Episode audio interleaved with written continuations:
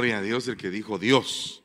Vamos a ponernos de pie en el nombre de Jesús y vamos a orar. Gloria al Rey. Cierre sus ojitos y vamos a decirle al Señor que qué alegre que estemos todos los hermanos juntos en armonía. Padre, te damos gracias, Señor, bendecimos este tiempo, bendecimos este momento tan especial donde tu presencia nos bendice de una manera gloriosa. Te ruego, Señor, que nos permitas entender los tiempos, principalmente este que estamos viviendo, para que nos lo podamos disfrutar y podamos saber vivir. En el nombre poderoso de Jesús, yo te agradezco, Padre, esta comunión que tenemos todos los santos.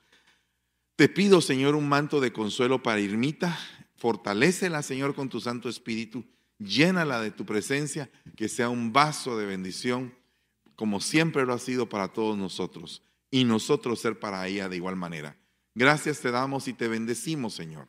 Amén y amén. Denle un fuerte aplauso al Rey bendito. Gloria a Dios. Bueno, dice la Biblia que hay tiempo para todo. Hay tiempo para reír, hay tiempo para llorar, hay tiempo para amar y dice también la Biblia que hay tiempo para odiar. Hay tiempo para sanar y hay tiempo para herir. Hay tiempo para sembrar y tiempo para recoger lo sembrado. Hay todo tipo de tiempos en la vida del hombre.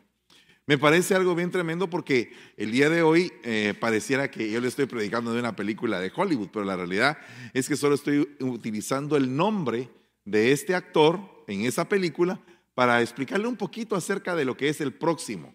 Este hombre, Oliver Reed, hizo el papel de Antonio Próximo en la película El Gladiador. Y la palabra próximo significa prójimo el que está más cercano, el que está más cerca, el que está más próximo. No sé quién es su relación más próxima. El hermano dijo Dios y quisiera que todos contestáramos igual. Pero aquí en la tierra tenemos relaciones con nuestros semejantes. Puede ser que la relación más próxima sea con un hijo. Qué lindo es tener uno un hijo que a uno lo ama, que a uno lo bendice, que a uno lo honra. Eh, le he pedido al Señor terminad mis días honrando a mis padres, a mi madre, que es la que está viva, y decir, Señor, que mi madre cuando parta se vaya con la experiencia de que tuvo un hijo que la bendijo, ¿verdad? Que no la insultó, que no la golpeó, que no la ofendió, sino que un hijo obediente. Tan lindo que es tener uno la bendición de bendecir a uno a sus padres y que ellos digan, hijo, te bendigo, porque ha sido de bendición para mí. Eso es algo hermoso. A veces no reconocemos esa relación. A veces pensamos más en lo que los padres no nos dieron que en lo que los padres nos dieron. Pensamos siempre en lo que nos hace falta y eso nos vuelve codiciosos y ambiciosos. Pero cuando pensamos en lo que nos sobra, nos volvemos agradecidos. Fíjense que son dos parámetros muy cercanos, pero que tienen una gran diferencia. Hay gente que cuando se va a acostar dice, ¡ala, qué rico todo lo que tú me has dado, Señor! Te bendigo. Y hay otra gente que se acuesta y dice, ay Dios mío, me hace falta esto, me hace falta aquello, me hace falta aquello. Y la persona que vive pensando en todo lo que le hace falta, tarde o temprano se mete en un mundo de avaricia. Acuérdese que como hijos de Dios tenemos que pensar que vivimos en un mundo espiritual. Uno de los errores más eh, terribles que el cristiano comete es que empieza a vivir una temporalidad. Todo lo temporaliza, se mete en una vida temporal. Y entonces los años, la Biblia dice claramente que nosotros somos como la flor del campo. Hoy estamos y mañana ya no estamos.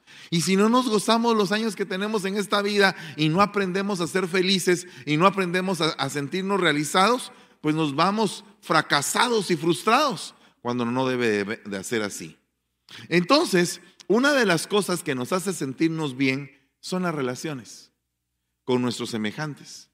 Hay semejantes que nos proveen de bendiciones y nos edifican nuestra vida. Qué lindo es encontrarse uno con hermanos que cuando uno habla con ellos son dinámicos, son divertidos, son diligentes, les gusta las cosas de Dios. Eso es algo precioso, que uno realmente uno lo valora. Y qué triste es encontrarse con alguien que dice ser mi hermano o mi hermana, pero que todo lo que hablan es malo de la iglesia malo de la congregación y llega un momento en el cual este tipo de personas empiezan a blasfemar de Dios. Entonces la Biblia dice claramente algo. En todo tiempo ama el amigo. Entonces este hombre próximo en la película El Grabador dice, somos polvo y somos ceniza. Esa es una de las, de las ah, eh, pues, frases que él menciona muy importantes. Somos polvo y ceniza. O sea que hoy somos y mañana podemos estar muertos. Estamos con nuestra vida que pende de un hilo. Y estamos en una temporada especial de la humanidad donde hay tantos contagios, hay tantas muertes, hay tantos que hoy o ayer finalizaron sus días. Y hay algunos que están en paz. Y hay algunos que están pues no en paz. Entonces tenemos que vivir, saber vivir. Y dice, en todo tiempo ama el amigo.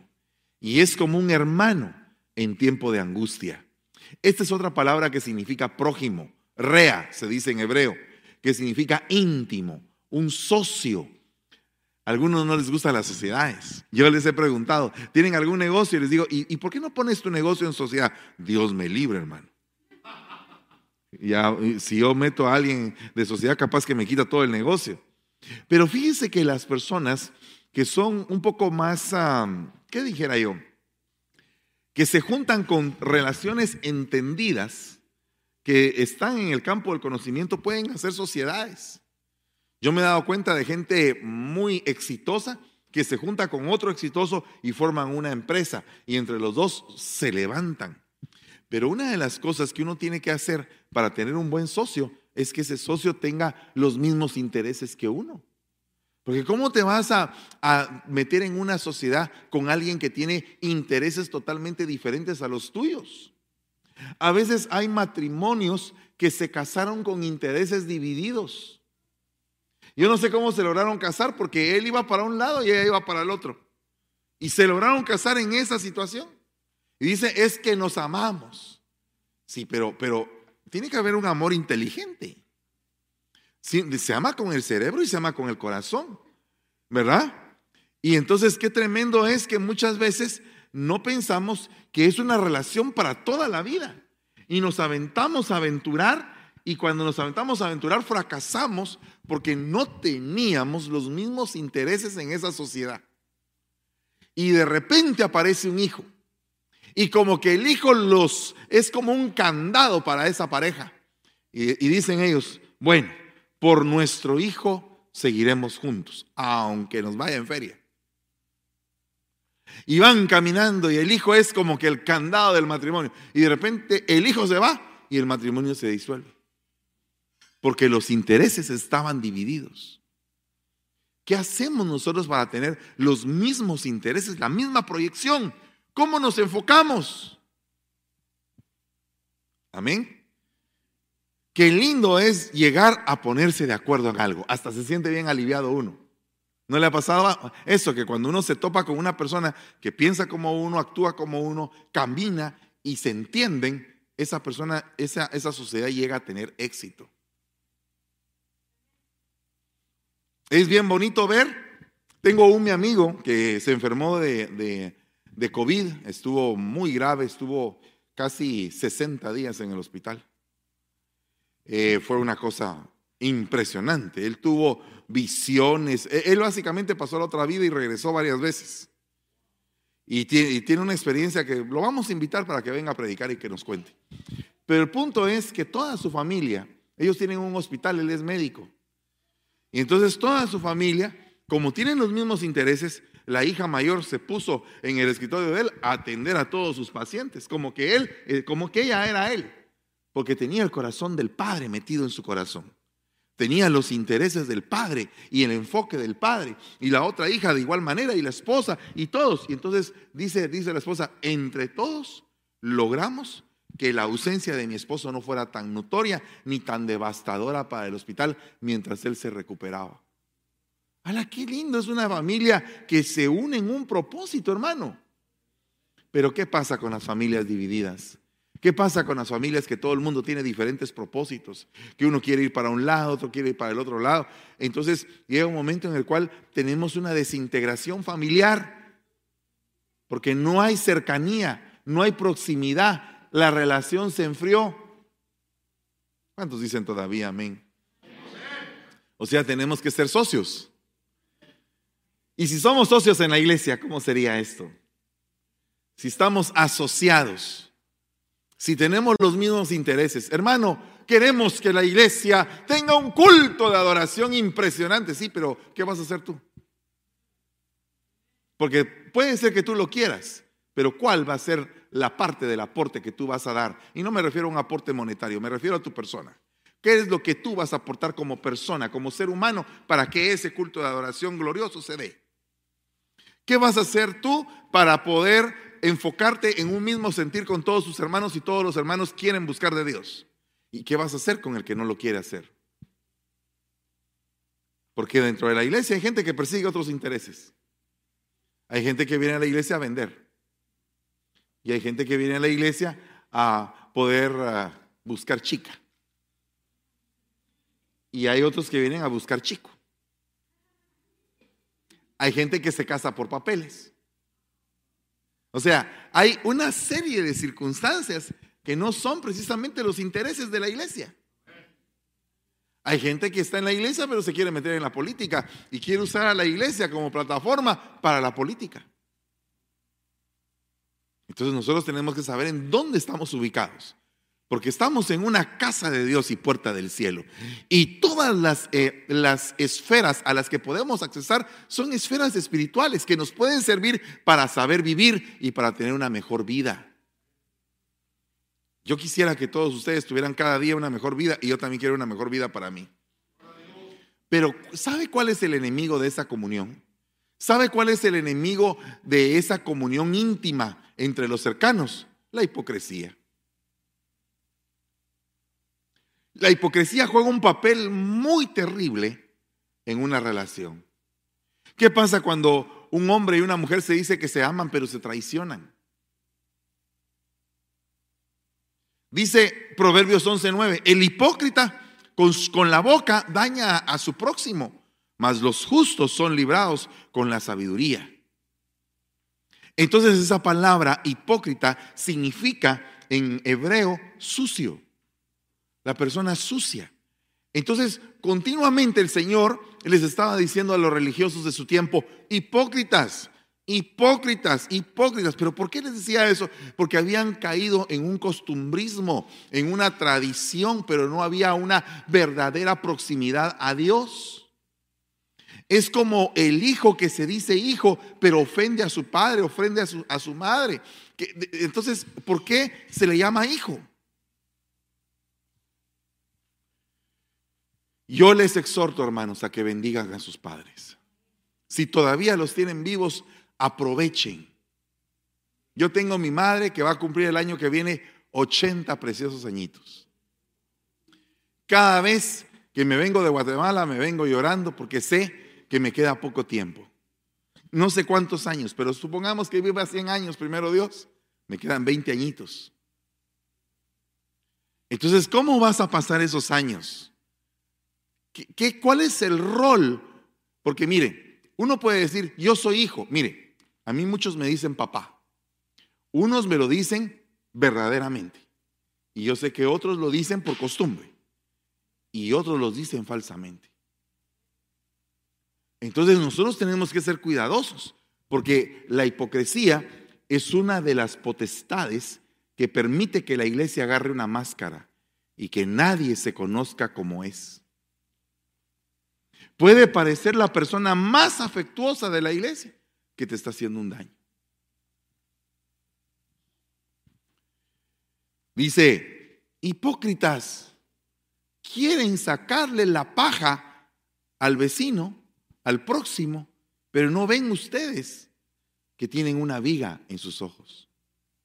Eso se refiere más que todo al tipo cómo juzgamos a los demás sin vernos a nosotros mismos primero. Muchas veces llegamos a la iglesia a criticar y no nos damos cuenta que nosotros mismos vamos a la iglesia enfermos y que necesitamos sanidad. A veces queremos aprovecharnos de las demás personas sin poder comprender que esas personas son seres humanos que aman a Dios, que respetan al Señor y que son hijos de Él. Hoy les decía en la mañana a los de Contracosta, si a mí alguien me pregunta, hermano, eh, es eh, permitido tomar vino. Lo que está pidiendo es permiso para chupar. ¿Verdad? Ese es todo el, punto. Pero quiere que yo le dé permiso. Para que yo después cuando esté delante de Dios rinda cuentas por él y él diga, el pastor me dijo. Porque alguien quiere echarle la culpa a alguien. Fíjense que en todos los eventos matrimoniales siempre hacen la misma pregunta. Eh, ¿Se vale el sexo de esta manera y el sexo de esta otra? ¿Qué están pidiendo? Lo que están pidiendo es depravación. Y lo quieren, lo quieren eh, como solapar con la palabra. Y no me vayan a decir que no es como que aquella pregunta, ¿es válido pagarle impuestos al César? ¿Qué estaban haciendo? Le estaban tratando de hacer tropezar. ¿Acaso no Pedro se acercó y le dijo, que no te acontezca esto, Señor? Y el Señor le dijo, apártate de mí, Satanás, porque estás desviándome del objetivo. Y es que el problema es que nosotros pensamos que el amor solo es apapacho. Queremos un amor muy pasional, muy sensitivo, cuando dice la Biblia que el amor es sufrido.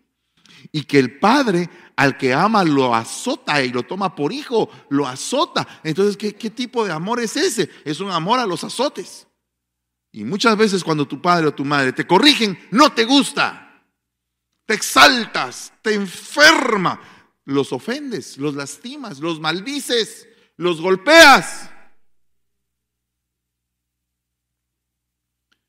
Porque te corrigieron, porque quieren algo bueno para tu vida, porque saben que estás haciendo algo malo, porque saben que estás pecando, porque saben que te estás contaminando, porque saben que te estás ensuciando y aún así desprecias el azote? ¿Desprecias el regaño?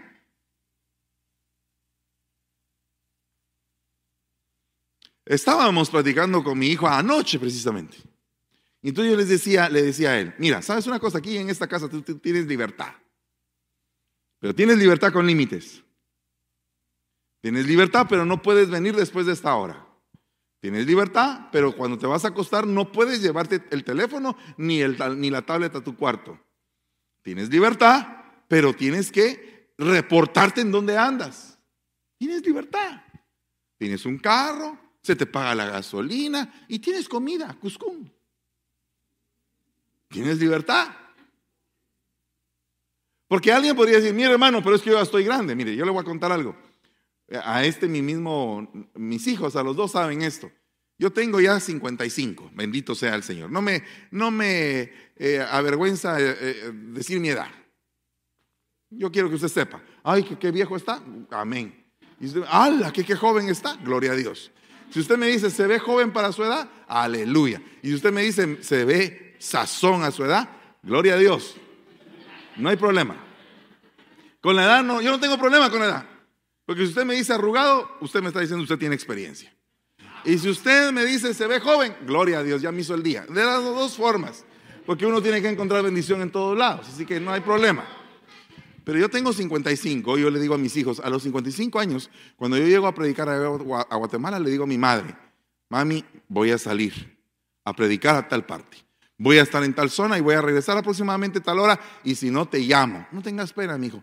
Te voy a esperar, dice la viejita. Desde el momento en que me dice, te voy a esperar, yo no quiero que mi vieja se, se desvele. Que es una, una señora grande. Entonces trato la manera de despedirme pronto, predico, eh, como algo rico, porque los hermanos siempre son muy, muy dadivosos y uno tampoco se puede negar para no deshonrar.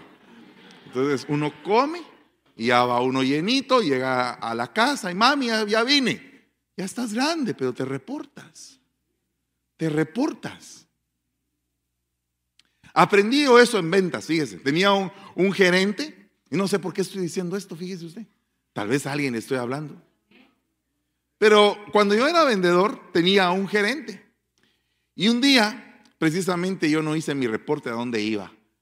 Y no llené mi formulario. Y entonces, cuando regresé, no solamente el gerente era como de este pelo de alto, sino que encima de eso era bravo el tipo y me va pegando una regañada, pero de ida y de vuelta.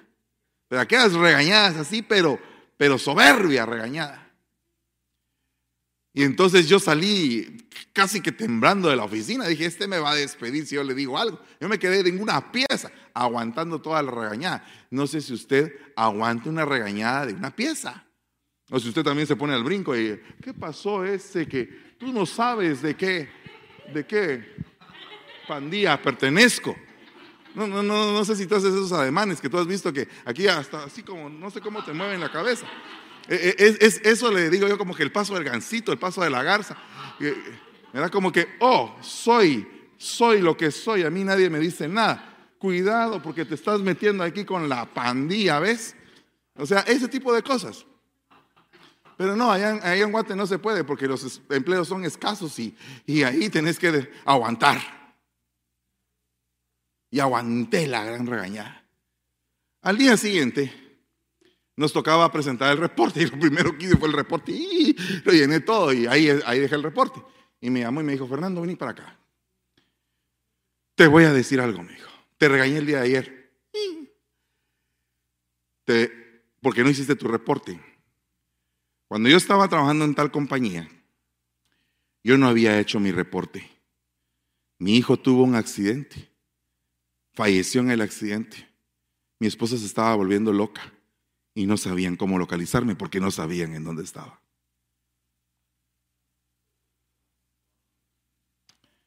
Me conmovió mi corazón y entonces entendí por qué la gritada. Porque muchas veces la persona juzga y dice, ¿y este por qué me gritó? Había una razón. No le estoy hablando de ventas, ¿verdad? Porque bueno, sí le estoy hablando de ventas, pero todo es por el mismo precio, no se preocupe. El punto es que necesito que usted sepa que aunque tiene libertad, deben de haber límites. Porque la persona que vive sin límites es una persona desenfrenada y que llega un momento en el cual se encuentra en la orilla de un precipicio y no puede discernirlo porque vive sin límites y se va y se despeña. Y la caída es tan estrepitosa que de algunas veces ya no vuelve la persona. Por eso es que es bueno oír a los padres. Por eso es que es bueno honrar padre y madre. ¿Qué dice después de eso?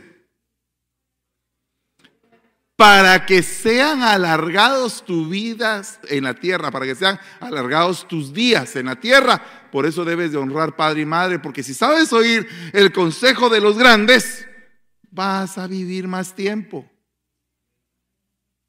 Amén. Oiga, pero ellos se alegraron en mi adversidad. Hay gente que se alegra cuando a uno le va mal. Y se juntaron, y se juntaron contra mí gentes despreciables. Y yo no lo entendía. Me despedazaban sin descanso como lisonjeros, fíjese. O sea que los, lo estaban despedazando. Él no lo entendía porque sus palabras eran amables.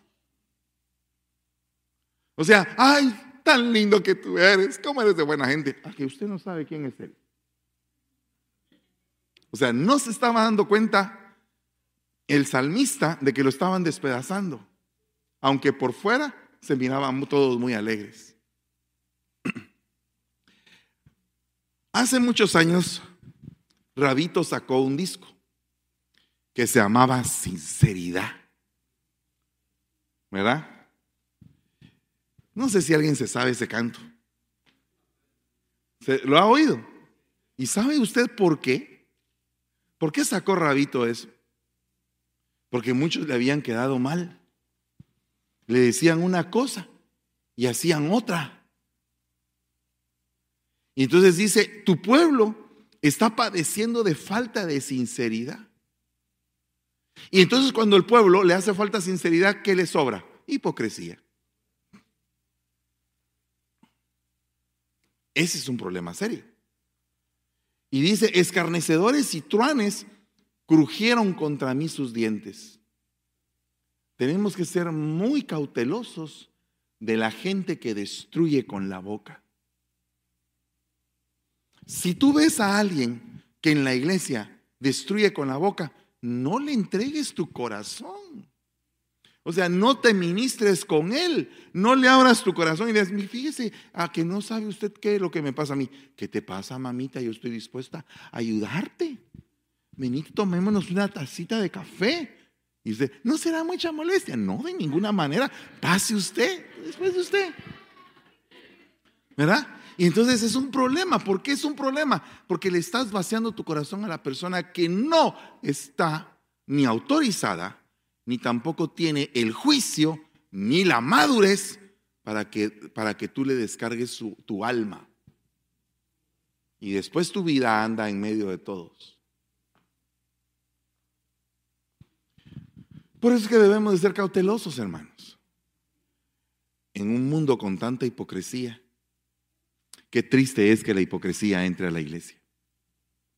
Debemos de aprender a ser sinceros sinceros los unos a los otros. Si vas a decir te amo, que sea de verdad. Y si no, mejor no digas nada. Amén. Gloria a Dios. Denle un aplauso al rey. Dice, tal es la suerte de todos los que se olvidan de Dios. Y así pasará en humo la esperanza del hipócrita. O sea que el hipócrita se lo lleva el río, hermano. O sea, el hipócrita vive de falsedad. Y entonces esa falsedad carcome sus huesos. Y qué tremendo es que la armonía en una iglesia se rompe a causa de la hipocresía. Y los hipócritas vendrían a ser hijos de Belial, porque los hijos de Belial son los que causan divisiones. O sea, aquí hay una lucha. Aunque usted no lo vea, hay una lucha entre luz y tinieblas. Y nosotros vivimos constantemente en esa lucha en todos los lugares donde nos desenvolvemos. Y si tú cedes entrar al lado incorrecto y te haces partícipe y, sirves en ese lado incorrecto y te pasa la que le pasó a Darth Vader y se pasa del lado oscuro de la fuerza, lo que sucede es que llega el momento en el cual te mueres. Y cuando esa parte ya es sin retorno, es bien difícil. Se vuelve una vida muy amarga. Y nosotros tenemos que escapar de eso. Tenemos que escapar de cualquier tipo de hipocresía. Dice, Él será mi Salvador y en verdad que no se presentará delante de sus ojos hipócrita alguno. Entonces el Señor, ¿cuántas veces les dijo a los fariseos hipócritas? ¿Cuántas veces el Señor detestó la hipocresía de ellos? O sea que al Señor le gusta la gente que puede ver el rostro. Mire, si tú te presentas delante de Dios y le dices, Señor, yo soy un pecador. Yo, yo, yo tengo un gran problema, soy pecador. Ayúdame porque necesito cambiar el Señor no te rechaza. Pero si tú dices, eh, Señor, eh, te doy gracias porque no soy como ese pecador. Me imagino que ese, ese fariseo debe haber tenido como que la voz del locutor, eh, Señor, te doy gracias que no soy como él. FM, estéreo. Hay algunos que hasta impostan la voz para sentirse más santos, ¿va? Hermano, aleluya. Gloria a Dios. Cuando yo me convertí al Evangelio conocí a una persona así. Hermano, yo, yo acababa de convertirme, fíjese. Yo, yo no sabía eso. Dios le bendiga. Dios, este hombre es santo, decía yo. Y yo, yo casi que hincaba ahí delante de él que tenía una voz así como que, uh, ¿verdad? Así, uh, entonces hay gente que, que, que, como que se presenta así como una, con un vestido de santidad. En lugar de presentarse con un vestido de humildad, reconociendo que lo que tiene no es de él, sino que es de Dios. Y para él es la gloria. Amén. Hay gente que magnetiza a la gente para ellos, no para Dios. Mire, yo me he dado cuenta que hay gente que se gana adeptos en la iglesia para ellos, no para el pastor. A mí me tocó cuidar las ovejas de mi padre. Bendigo a Dios esa oportunidad que me dieron. Pero las ovejas no eran mías, eran de mi pastor. Y respeté a las ovejas de mi pastor, las cuidé como que hubieran sido mías, pero no eran mías. Y el Señor me permitió tenerlos a ustedes, que son las ovejas que el Señor me permitió cuidar. No puedo decir que son mías, pero que están bajo mi cuidado, porque ustedes le pertenecen al Señor. Pero el punto es este, que si tú aprendes a cuidar las ovejas de otro, te van a dar tus ovejas. Y cuando tengas tus ovejas, las vas a cuidar bien. Porque cuidaste las ovejas que no eran tuyas, ¿cómo no vas a cuidar las ovejas que son tuyas? ¿Acaso no Moisés cuidó las ovejas de Jetro? ¿Acaso no Jacob cuidó las ovejas de Labán? Y si ellos cuidaron las ovejas de otros y después les dieron sus ovejas, qué bueno es que tú cuides las ovejas que no son tuyas, pero no las ganes para ti. No las ganes para ti. Gánalas para tu cobertura y para el Señor primeramente. ¿Verdad? Cuando el Señor vino a la tierra, ¿qué fue lo que dijo? Yo no vengo en mi propio nombre, yo vengo en nombre del que me envió. Él es el que da testimonio de mí. Entonces el secreto para ser uno formado como siervo es no presentarte en tu propio nombre. Oh, eh, mira hermanita, yo soy el anciano fulano de tal y soy experto en liberaciones. El pastor no pudo venir porque como usted sabe, él siempre está ocupado. No tiene tiempo para usted. Pero yo vengo en rescate. Superman, ¿verdad? Y entonces, yo vengo en rescate suyo. No, no, no, no. No, si el que pagó el rescate fue el Señor. ¿Verdad? Todos somos obreros con sombrero de paja. Si no entendemos eso, no entendemos el Evangelio. Porque entonces estaríamos practicando un, evangelio de soberbia. Cuando un, un, uh, pastor predica mucho de prosperidad, y que prosperidad, y que prosperidad, y que usted tiene que estar bendecido, y usted tiene que tener billete, ay Dios, ese está temporal. Ese pobre está metido en la tierra de una vez. Haz de cuentas que un predicador que predica de esa manera es como un avestruz que tiene su cabeza metida en la tierra. El predicador de Dios trae un mensaje del cielo que confronta tu alma, que te llega la, la palabra hasta el tuétano y a veces hasta te duele y te dice, Señor, ese soy yo. Y cuando tú llegas a ese punto, llegas al punto de la, de la flexión y del arrepentimiento y del apartarse. Y tú dices, yo no quiero esto para mí.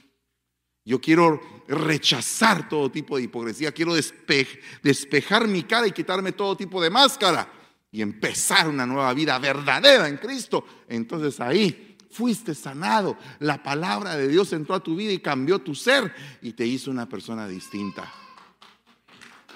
Oh, gloria a Dios, dele un fuerte aplauso al Señor. Pero cuando a ti te hace cristiano un Rolex, ah, yo tengo un Rolex porque estoy súper, hiper, mega bendecido, aleluya. Y tengo un Rolls Royce allá afuera, pues a saber qué fue lo que usted hizo. Gloria a Dios por los que son bendecidos, ¿verdad? Pero no lo esté restregándole enfrente a todos. ¿Qué pasaría si el Señor te dice, entrega tu Rolex véndelo y dale el dinero a los pobres. no.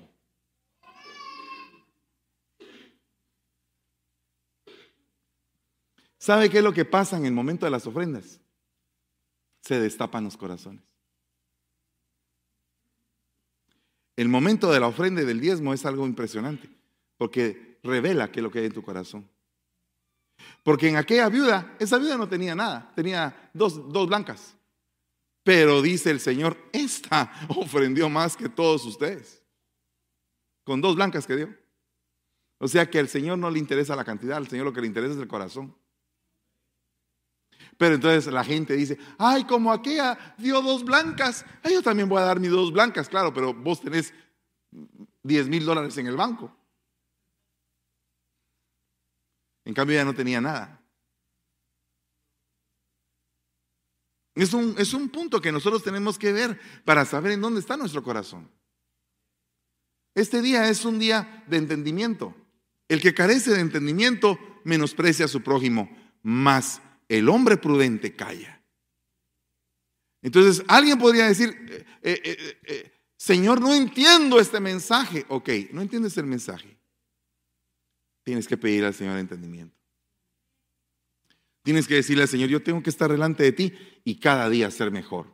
Porque el Señor agarra tu vida en caos y pone la luz. Y a través de la luz pone y restablece de nuevo el orden. Entonces, ¿a qué veniste a este lugar? Si tú vienes con tu vida en caos, alabado sea Dios, veniste a un buen lugar. Pero aquí te va a alumbrar la luz. Y al alumbrarte la luz, tienes que decidir si vas a poner el orden o no.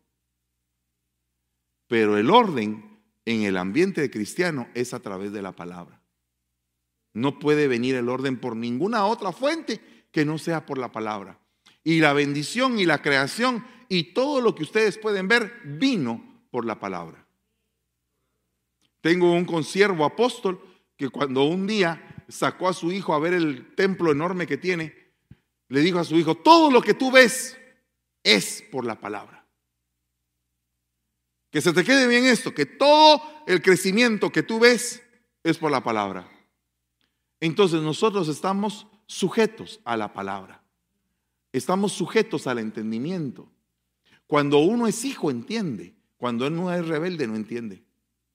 Alguna vez te dijo tu, mamá o tu papá, es que no entendés, mi hijo. Es que no entendés, patojo. Pues si no te lo dijeron a ti, a mí sí me lo dijeron. Y uno, conforme va pasando el tiempo y se hace más sazón, uno dice, ala, yo no sé cómo mi mamá me mantuvo vivo, la verdad. Cómo me crió, cómo le hizo.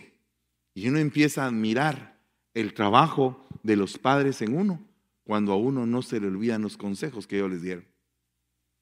Pero muchas veces el consejo lo tienes que poner ya en práctica cuando ya cometiste el error. O sea que el entendimiento, aunque te llegó tarde, dale gracias a Dios que te llegó. Porque hay otros, dele un fuerte aplauso al Señor. Porque hay otros que aunque les llegó tarde, de todos modos no entienden. Eh, porque ese es otro problema. Porque hay quienes dicen, oh, sí, mi mamá tenía razón, pero bueno, ahora es tú. O sea que le llegó el entendimiento, pero no, no, no quiso poner un orden en su vida. Siguió caminando como se le pegaba la regalada gana.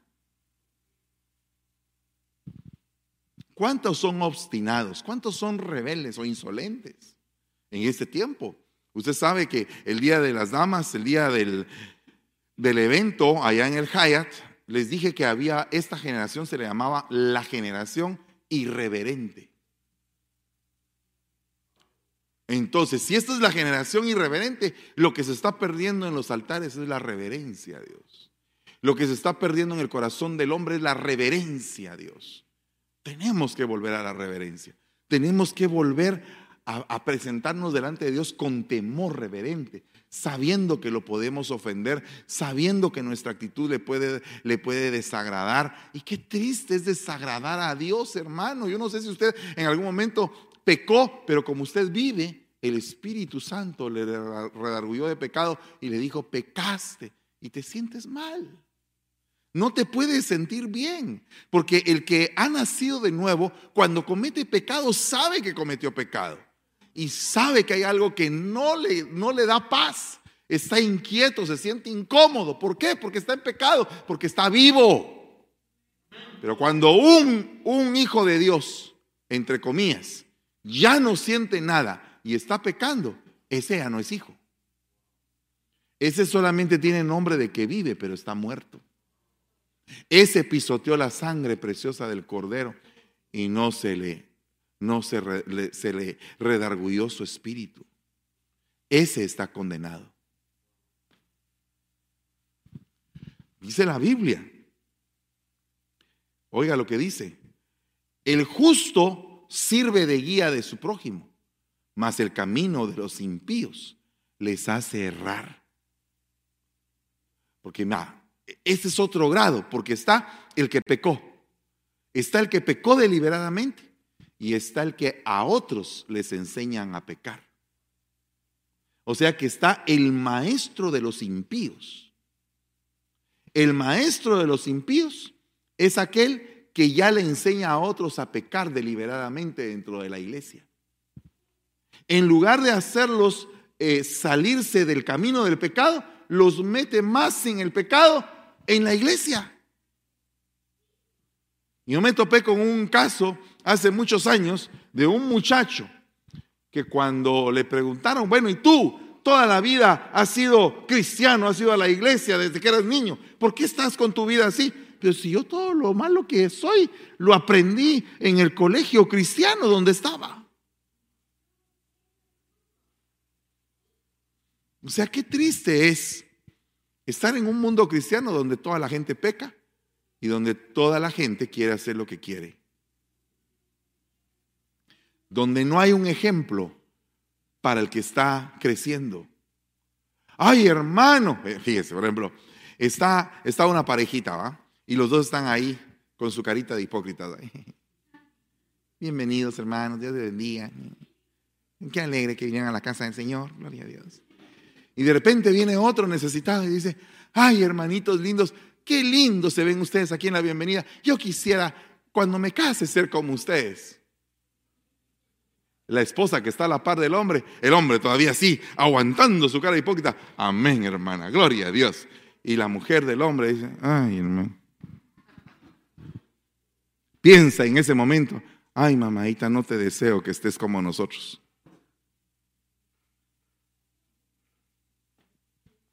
¿Qué pasa con eso? ¿Mm? ¿No te has dado cuenta que tú eres referente de los demás? Que tú eres una carta abierta y que eres un ejemplo para los demás. Que yo soy un ejemplo para, los, para ti. O sea, cuando yo deje de ser un ejemplo para ti, dímelo. Hermano, mire, lo que usted dijo, eh, a mí me ofendió. ¿Y qué tengo que hacer yo? Oh, ¿te tienes que aguantar? No, perdóname. Si, mi testimonio te ofendió, perdóname. Yo quiero ser mejor contigo. Yo no quiero herir a nadie. Si a mí no me pusieron aquí para herirlos a ustedes, aquí me pusieron para poder dar un testimonio de que Dios ha hecho un cambio en mi vida y la parte que falta, alabado sea Dios, la tengo que, la tengo que superar. Y todos tenemos que ir para adelante, nadie para atrás. Todos tenemos que empezar a sobrellevar las cargas los unos de los otros. Eso nos hace meternos en el mismo sentir.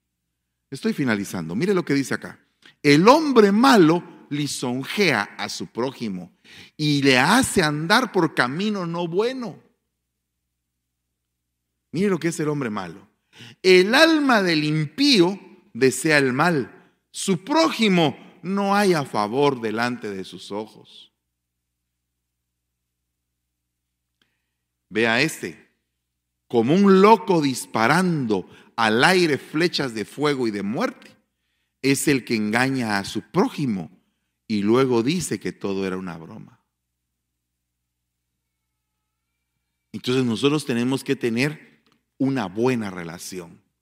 ¿Qué significa? Que en la iglesia haya conexiones divinas, conexiones espirituales que sean de edificación los unos para con los otros. Yo les pido, hermanos, a que a partir de ahora, que vamos a empezar un año glorioso, el año que viene es un año glorioso, hermano, seamos participantes de una buena conexión. Que seamos verdaderamente tener una buena conexión con nuestro Padre, con nuestra Madre, que seamos de bendición para los viejitos, que seamos de bendición para los hermanos, que todos nos proveamos bendiciones, no, no solamente que Dios te bendiga, hermano, que Dios te bendiga, solo del diente al labio, como una costumbre, y a la hora que un hermano necesita, por ejemplo, un ray, ay, que Dios te bendiga porque te bendiga muy lejos. ¿Ah? No, que Dios te bendiga, estoy para ti. Vamos adelante. Mira, hermano, préstame dinero. Papadito lindo, mamadita linda, la última vez no te presté, te regalé. ¿Qué pasa? ¿Por qué no trabajas? Ay, hermano, tan abusivo que es usted. No, pero te está diciendo la verdad. Te está confrontando porque probablemente estás pidiendo dinero porque eres perezoso. ¿Qué pasa cuando tú vienes y, no tengo trabajo? Ok, te vamos a conectar en un trabajo con un hermano que está contratando y le vas a quedar re mal al hermanito.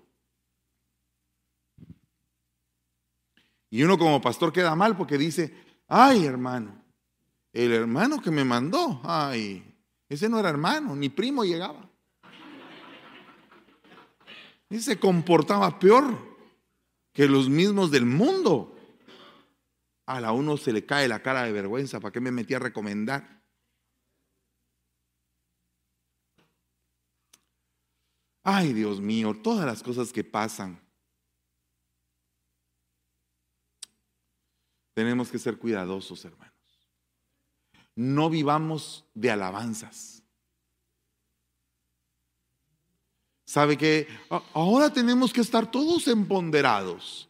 Todos tenemos que decirnos cosas bonitas. Ay, qué bonito te ves. Ay, qué guapo veniste. Ay, que no sé qué. Ay, que no sé cuántos. Y todos viviendo de una, de, de lisonjas. Pero no atendemos la enfermedad. No vivamos de lisonjas. Aprendamos a decir las cosas para edificación los unos de los otros. Dice la Biblia, oiga lo que dice la Biblia. El que siempre alaba a su amigo, en realidad le está tendiendo una trampa. Wow. Porque hay gente que caza almas, que caza almas, con su lisonja caza almas. Ay, mamita, cómo te quiero, qué bonita tú eres. Y que aquí, que allá. Ups, cuidado. Mucho incienso afecta. Por eso es que cuando te hagan incienso, mejor gloria a Dios. Gloria a Dios. Usted láncele al Señor la gloria de que alguien vea algo bueno en usted o en mí. Gloria a Dios. No se, no, no reciba usted el incienso y quédese usted, porque es peligroso. De repente esa, esa persona que lo alaba mucho o que la alaba mucho, lo que quiere es agarrar su alma para luego utilizarlo o manipularlo. No estoy sembrando desconfianza. Estoy amparándome con la Biblia lo que estoy diciendo. Mire lo que dice acá y con eso termino. Hay este predicador es de los que a cada rato dice eh, que va a terminar. Si soy de esos, dice usted, sí que aguántese. Isaías 41, 6. Cada artesano ayuda y anima a su compañero. Fíjese, qué bonito, ¿verdad? El escultor anima al joyero. El que martía anima al que golpea el yunque y le dice la soldadura es buena y luego asegura la estatua con clavos para que no se tambalee. Ups. ¿Y qué están levantando? Un ídolo. Entonces muchas veces la gente se anima para cosas equivocadas. Debemos de animarnos para lo bueno. Para lo bueno. El rey aprecia al de corazón sincero y brinda su amistad al que habla con gracia. Entonces, cerrando esto, yo te pido, si tú has padecido en estos últimos tiempos de falta de respeto, de insolencia, de, tener un alma ingobernable, si tú en este tiempo has sufrido de los embates de la hipocresía o has sido víctima de algún hipócrita, ahora más que nunca necesitas tener una conexión genuina con Dios. Así que vente, levántate, acércate al altar y dile, Señor, yo quiero esa conexión genuina contigo. Quiero quitar todo tipo de máscara de mi rostro o también discernir si alguien con hipocresía se ha acercado. Y vamos a pedirle al Señor misericordia para que venga a nosotros la sanidad y la verdadera comunión con Dios. La verdadera comunión con Dios es la que nos trae sanidad y decir, Señor, somos libres. Pedirle al Señor, somos libres de todo pecado. Qué, qué glorioso es venir y decirle al Señor, Padre, gracias. Gracias, papito. Gracias por este momento tan hermoso que nos estás permitiendo en el nombre de Jesús. Gracias, Señor. Gracias, Padre, por este tiempo tan lindo. Te bendecimos en todo tiempo, Señor. Perdónanos, límpianos y sánanos, Padre, porque solamente en ti es el único en quien podemos confiar.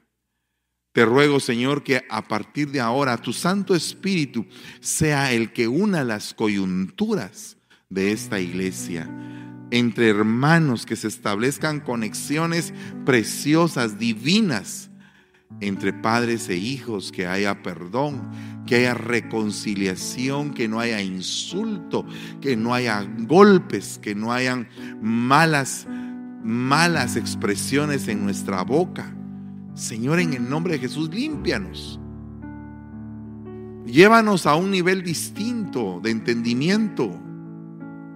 Ayúdanos, Padre, a mejorar cada día, a ser diferentes a ser esas personas que el rey aprecie con un corazón sincero. En el nombre de Jesús, dice la palabra, su paladar es dulcísimo y todo él un encanto. Así es mi prójimo, mi amado, así es mi amigo, mi cercano, hijas de Jerusalén. Qué lindo es que sea el Señor tu prójimo, tu cercano, el que está para ti.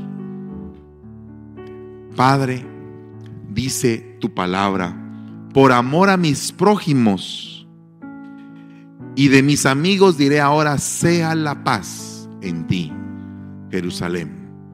Por amor de la casa del Señor, nuestro Dios, procuraré tu bien por amor a mis hermanos, por amor a mis prójimos, es que va a haber paz en la casa. Así que deleítate en la comunión con los hermanos de una manera santa y sana. Sé un instrumento de bendición y no de murmuración. Sé un instrumento de bendición y no de lisonjas falsas que cuando tú seas atento con alguien, sea genuino, sea de corazón, sea en el espíritu. Que cuando tú le tiendas la mano a un hermano, sea para bendecirlo, para socorrerlo, para exhortarlo, para darle palabra, para establecer un orden en su vida, para que nos podamos levantar todos juntos en un mismo sentir, todos unidos en el mismo sentir de Cristo. Gracias te damos y te bendecimos, Señor, en esta noche tan hermosa. Te ruego, Señor, que bendigas a cada uno por nombre y empecemos esta semana llena de bendición en el nombre de Jesús. Gracias, Señor. Aleluya. Gloria a Dios. Gloria a Dios. Aleluya. Siéntese un momentito, solamente quiero. Qué gloriosa palabra. Cómo el Señor viene hablándonos a nuestros corazones, sabiendo que estamos en un lugar de restauración. Cómo el Señor le regala e, ese discernimiento a nuestro apóstol Fernando para que Él nos comparta esa palabra para venir y sabemos que todos tenemos pies de barro, ¿me? Así es. Es importante saber, entender de que cada uno de nosotros que estamos aquí, que venimos a la iglesia, no es porque seamos santos, porque seamos perfectos, sino porque somos imperfectos y necesitamos ser restaurados, tenemos que seguir siendo formados a través de la palabra del Señor y por eso es que venimos a la iglesia, para poder todos juntos, aún con nuestros hermanos que ellos mismos están siendo restaurados, nosotros también seguir siendo formados en la palabra del Señor. Definitivamente, así que mis amados hermanos, te invitamos a que compartas este mensaje para aquellos que están necesitando, aquellos hermanos que quizá ya no hemos visto en la iglesia, que ya no hemos visto que se conecten, que tú no, has, no lo has visto mándale, mándale la notificación, mándale el mensaje para que el Señor, porque dice que la palabra no regresa vacía, amén. Amén, así es. Y nos sigue compartiendo la palabra del Señor. Tenemos mucho, mucho, mucho que dar. Hay mucho que compartir. Hay mucha semilla que el Señor nos está dando. El resto de esta semana, que es nuestra última semana del año también. Así es, así Tenemos muchos eventos, no solo los, nuestros cultos de todos los días, sino también más eventos que están por venir.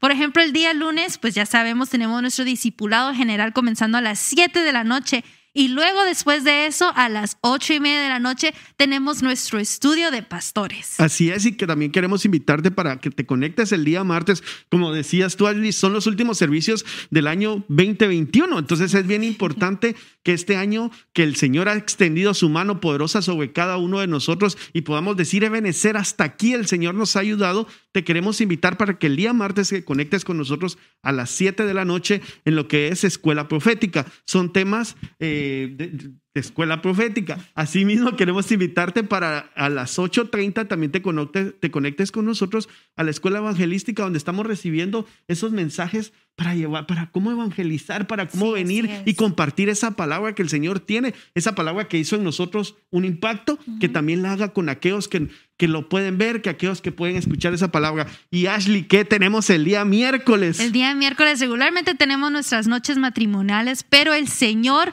ha permitido que tengamos una cena de matrimonios este miércoles a las siete y media de la noche. Amén. Estaremos aquí todos, bueno, todos los matrimonios estarán aquí, mejor dicho. Y sí, para que sepan, va a haber un costo de 25 dólares por matrimonio. Así es. Y todos estaremos aquí, uno siguiendo las, eh, las órdenes del CDC con la salud de cada uno, chequeando la temperatura. Así hay, eh, eh, hay un- todo un protocolo de seguridad en el cual usted puede venir con su esposa o con su esposo. Lo invitamos. Usted que se ha conectado durante todo el año a las noches matrimoniales, queremos que este miércoles 29 de diciembre sea parte de esta cena gloriosa en la cual vamos a compartir, en la cual nuestro apóstol y nuestra pastora Debbie Campos traen una palabra especial para para cada uno de nuestros matrimonios. Yo te digo de nuestros matrimonios, Ashley, porque Ustedes que están casados, sus Amén. matrimonios. No, y para todos aquellos que ya están a punto de, casarse, es bien importante que reciban esa palabra que el. Señor,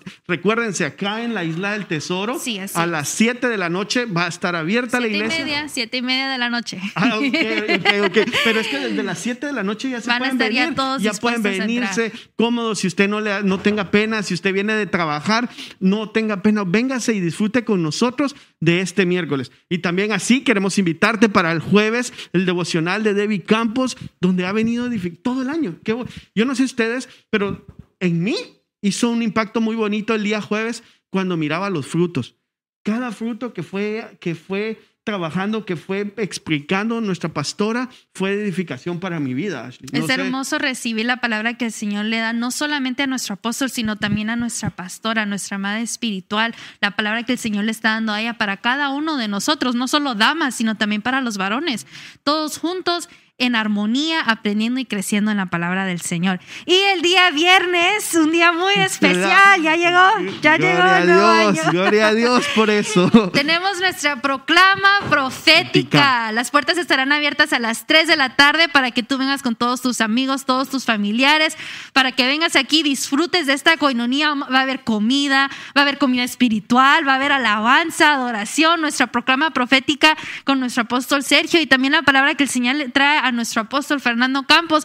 Todos juntos vamos a estar aquí haciéndole fiesta al Señor ya con las puertas abiertas para el nuevo año. Definitivamente lo que el Señor tiene preparado para cada uno de nuestros hogares, de nuestras familias, de nuestra vida. Recuérdate que ha sido un año glorioso en el que hemos recuperado, como decías tú al principio con Luis, el año de la recuperación donde recuperamos intimidad con el Señor, la alabanza, tantas cosas que gloriosas que se vinieron durante este año y lo que el Señor tiene preparado, porque dice que los hijos de Dios vamos de gloria en gloria, amén. Sí, así es. It only gets better from here. Hemos tenido la, el, el amor del Señor, la misericordia del Señor de vivir el año de abundancia, el año de misericordia, de reposo, de recuperación, del renuevo, del renuevo del también. renuevo. Ahora, a ver qué es lo que el Señor trae para nosotros. A Así ver es. cuál es la doble porción que el Señor trae para nosotros este 2022 que está a las puertas ya a la esquina, de la vuelta, a la vuelta, a la esquina. Así es, si tú estás cerca en el área de la bahía, te invitamos acá que vengas con nosotros a la iglesia acá en la isla para que nos podamos gozar, como decías Ashley,